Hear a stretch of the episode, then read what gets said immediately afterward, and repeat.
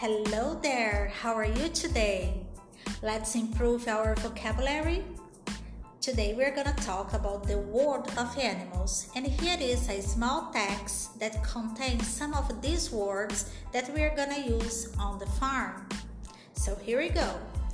Mom, do farm animals have a family? Yes, just like us. The baby of the cow is called the calf and the mother sheep has a lamb. All these babies have a special name. What about fathers? Well, the calf's father is called a bull, but he doesn't live with his family. In America, on Thanksgiving Day, everyone eats turkey because this bird was a native of America and saved the pioneers from starvation.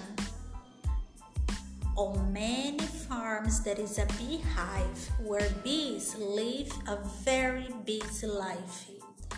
The cock crows early in the morning.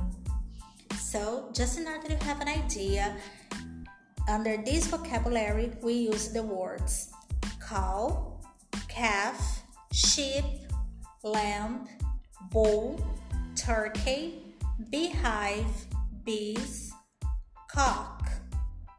So here we go for the next.